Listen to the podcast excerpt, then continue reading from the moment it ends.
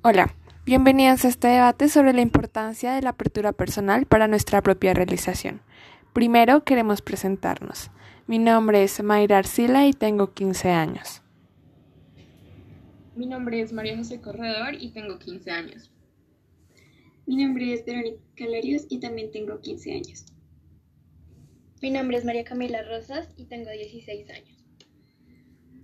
Para este debate vamos a responder preguntas sobre el tema y cada una dará su opinión. La primera pregunta es, ¿cuál es la importancia de la apertura personal frente a la sociedad?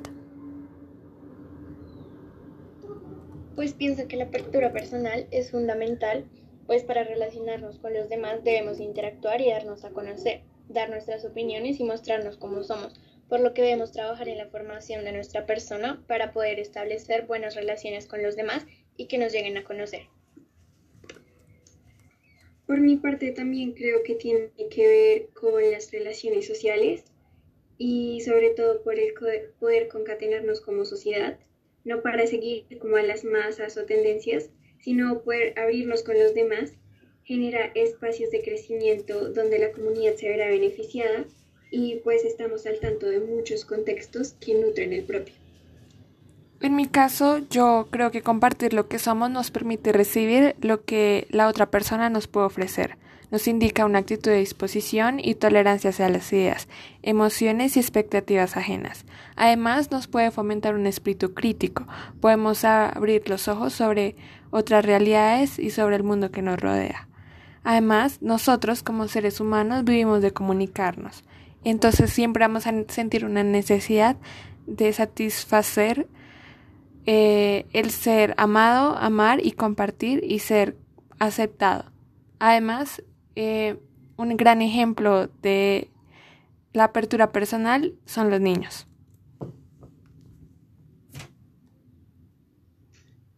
Pues como ya lo hemos dicho varias veces, básicamente el ser humano es un ser social, netamente. También las relaciones pues con el resto de las personas nos ayuda a generar una sana autoestima de nosotras mismas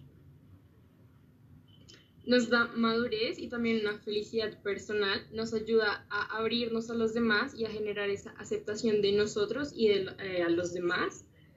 Eh, nos empuja a superar ciertas clases de egoísmos y de reservas y nos ayuda a entregarnos a la sociedad, a los necesitados y pues a autosatisfacer nuestras necesidades. Bien, Ahora la segunda pregunta es, ¿cuál es el primer paso para lograr esta apertura personal?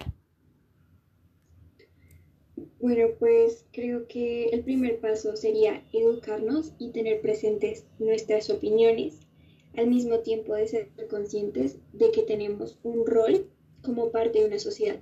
No somos solo un individuo eh, que puede tomar decisiones a la ligera, sino que tenemos que tener en cuenta cómo va a repartir eh, cómo vamos a reflexionar frente a los demás, frente a la comunidad y cómo es que los demás nos pueden aportar valor.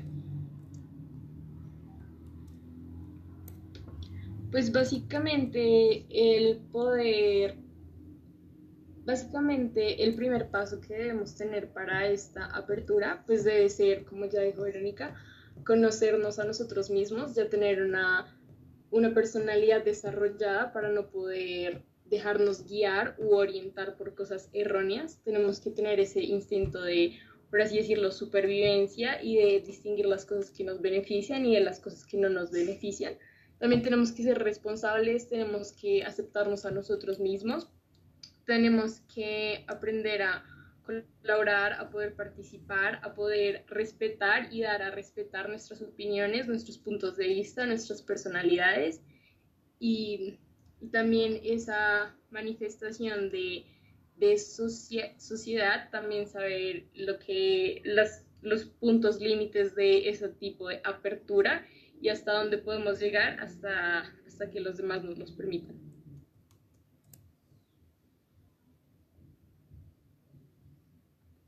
Por mi parte, creo que el primer paso es la aceptación y la valoración hacia nosotros mismos. Esto sería más conocido como la autoestima. Tener seguridad y creer en nuestras cualidades y en que podemos aportar algo a la sociedad. Teniendo esto podremos lograr tomar decisiones, participar y ayudar a los demás. También tenemos que tener en cuenta que formamos parte de una sociedad en donde vamos a encontrar diversidad en todos los sentidos y aprender a convivir y a aceptar esto. Como dijo Camila, eh, el primer paso es amarse uno mismo, es decir, va muy de la mano con el autoestima, pues aprendes a valorar quién eres, aprendes a aceptar tus errores, a hacer lo posible para cambiar lo que crees que está mal. Y eso es lo que tienes que mostrarle a los demás, el tu verdadero. Y no importa si te aceptan o no, porque tú vas a estar seguro de ti mismo. Además te sentirás bien, motivado, dispuesto a tomar riesgos y a relacionarte. La última pregunta es ¿cuáles son los beneficios de esta y las desventajas de no tenerla presente?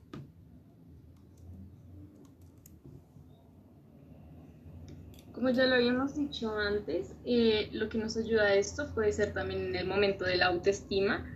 Nos ayuda a aprender a convivir, a conocer, a valorar, a respetar, a responsabilizarnos de nuestros actos, eh, a ayudar a los demás, a terminar de crear nuestras personalidades, aprender a distinguir nuestro, nuestro punto en esta sociedad, nuestro, nuestros intereses, nuestras acciones, nos ayuda a diferenciarlas entre lo correcto y lo incorrecto.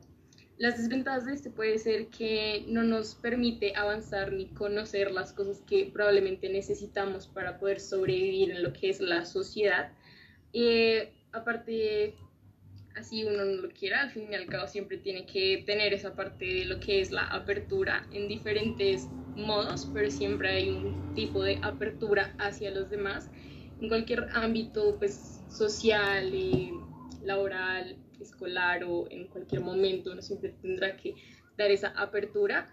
Eh, y eso nos ayuda, cuando uno está en la disposición de, nos ayuda y nos permite que sea un poco más fluido, que nos ayude a sentirnos más cómodos y pues al fin y al cabo el no hacerlo nos impide primero avanzar como personas y segundo saciar esa necesidad de socializar porque somos seres sociales.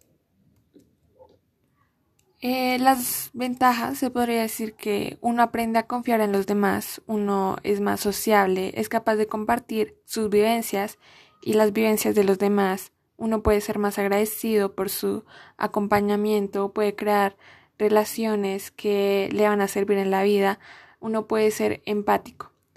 Las desventajas puede ser que eh, uno genera inseguridades uno se puede llegar a sentir solo, puede tener miedo a tomar iniciativas, tener miedo a ser juzgado o el que dirán. Las personas que no se relacionan mucho y se tienen muy, mucho amor a sí mismos en un sentido malo pueden ser narcisistas em, y muchas personas en la cotidianidad toman eso como una mala actitud y pueden ser rechazados por esto mismo. Además, nos podemos perder de bonitas experiencias y aprendizajes de nuestro día a día. Y pues, estando de acuerdo con mis compañeras y complementando, con una apertura personal llegaremos a ser personas seguras y abiertas, de las que tienen éxito en la vida y mantienen buenas y estables relaciones con los demás. Necesitamos tener autoestima porque tenemos que amarnos como somos, aceptarnos para que así el resto de la sociedad también lo haga. Responsabilizarnos de nuestros actos y tomar riesgos a ellos. Al hacer esto, desde nosotros mismos, los demás perciben esta seguridad y amor propio y vamos a tener un lugar de respeto y empatía en la sociedad. Cuando no tenemos esto, somos propensos a responsabilizar a los otros o a las circunstancias de lo que nos pasa y generar inseguridades, como ya habían mencionado, y esto impide la toma de ciertas medidas o decisiones que den efecto ya sea en la vida individual o en la social. Bueno, pues creo que sería como un complemento a lo que ya han dicho. Eh, los beneficios es que nos permite complacer los estímulos sociales que encontramos en la sociedad. Aprendemos a ser más empáticos, como dice Mayra, eh, con las historias de los demás podemos proponer, resaltar los talentos de cada quien y aprender a apoyarnos. Las desventajas pues serían permanecer en un sistema inequitativo donde muchos serán oprimidos todas sus vidas.